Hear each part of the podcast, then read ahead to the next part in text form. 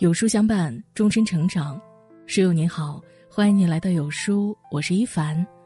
今天要和你分享的这篇文章叫做《镜头下凌晨四点的医院》，撕开了生活最残忍的真相。一起来听。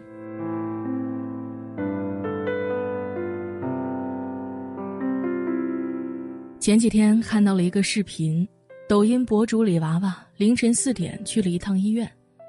凌晨四点的住院部，一眼望去依旧灯火通明。楼下的急诊处，救护车来来回回，刚下车的司机脱掉手套，长舒了一口气。医院的大厅里铺满了病床，冰冷的椅子上，很多家属躺在上面小憩。走廊里的护士推着病床来回奔走，忙得几乎没有喘息的机会。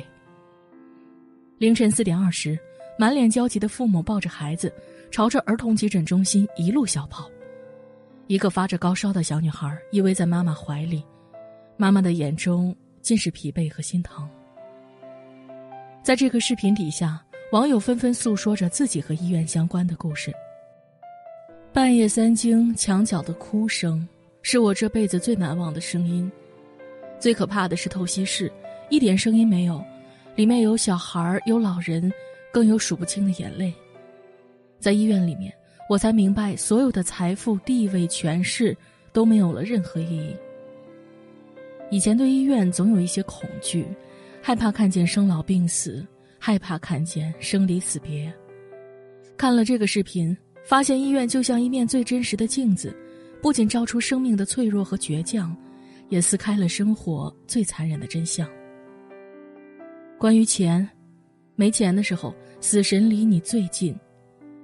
微博大 V 休闲路曾讲过他在医院看到的一件事：一个穿着颇为体面的中年人带着父亲来医院看病，检查后得知必须要做心脏支架。医生说，支架有国产和进口之分，国产的会更便宜一些。男人犹豫了一下，说要国产的吧。医生好心建议道：“你爸爸年纪大了，不如放个进口支架吧，质量好一点。”男人的脸刷一下就红了。后来，休贤路在医院门口再次看见男人的时候，他瘫坐在地上，哭着打电话四处借钱，只是为了给父亲做一个国产支架。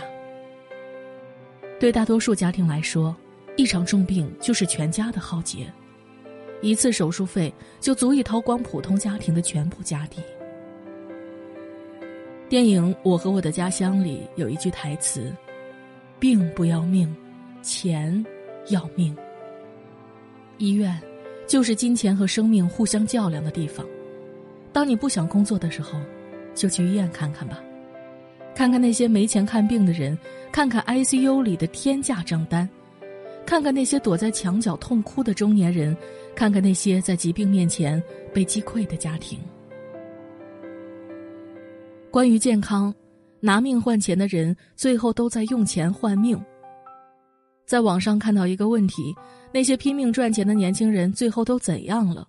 有个高赞回答写道：“那些拿命换钱的年轻人后来都拿钱换命了。”作家刘娜曾写过一个故事，她有一个兄长是单位的劳模，常常忙里忙外，既要完成自己的绩效考核，还要带领一个团队完成公司的项目。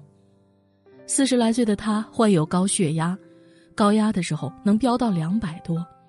但他每天忙得停不下来，没时间去检查治疗，忙起来甚至连降压药也忘了吃。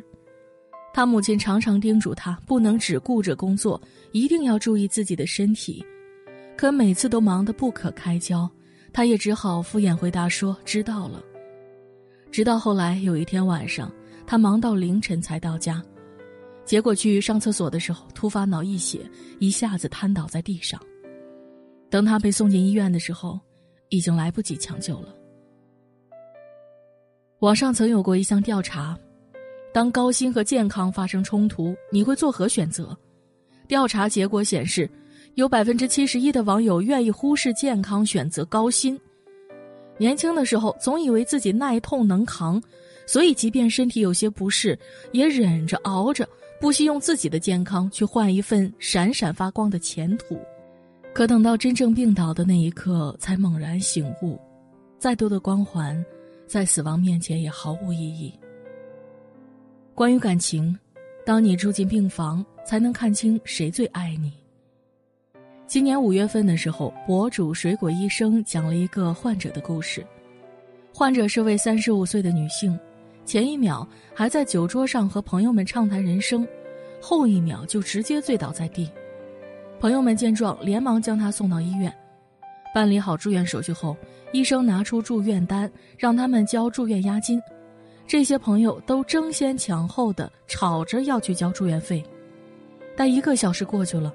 住院费还是没交上来，有的说微信没绑银行卡，有的说银行关门了取不了钱，他们找了各种理由，但就是没有一个愿意交钱的。情况危急，医院决定先提前抢救。当医生向这群朋友询问病况原因时，他们怕承担医药费，声称谁也没有碰他，是他自己喝酒喝倒下的。后来患者血压飙升，被送进了 ICU。这个时候。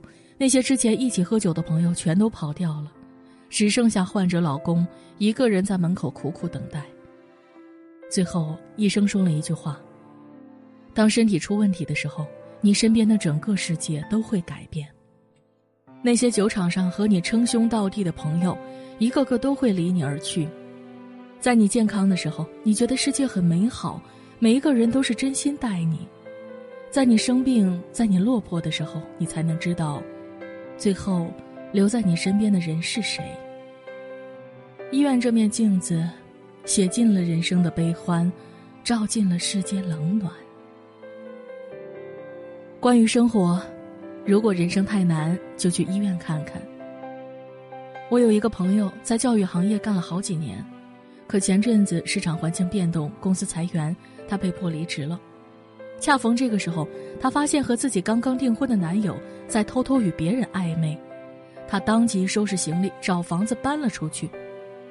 在那段人生低谷里，他把自己关在家里追剧、打游戏，饿了就吃零食、点外卖，把生活过得一团糟。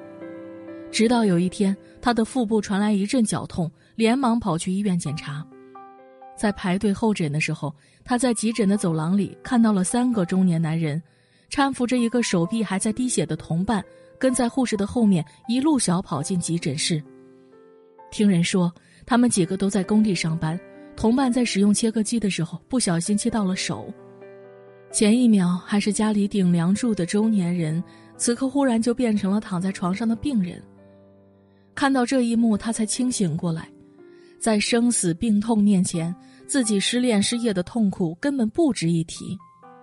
原来我们以为的不幸，已经是生活的万幸。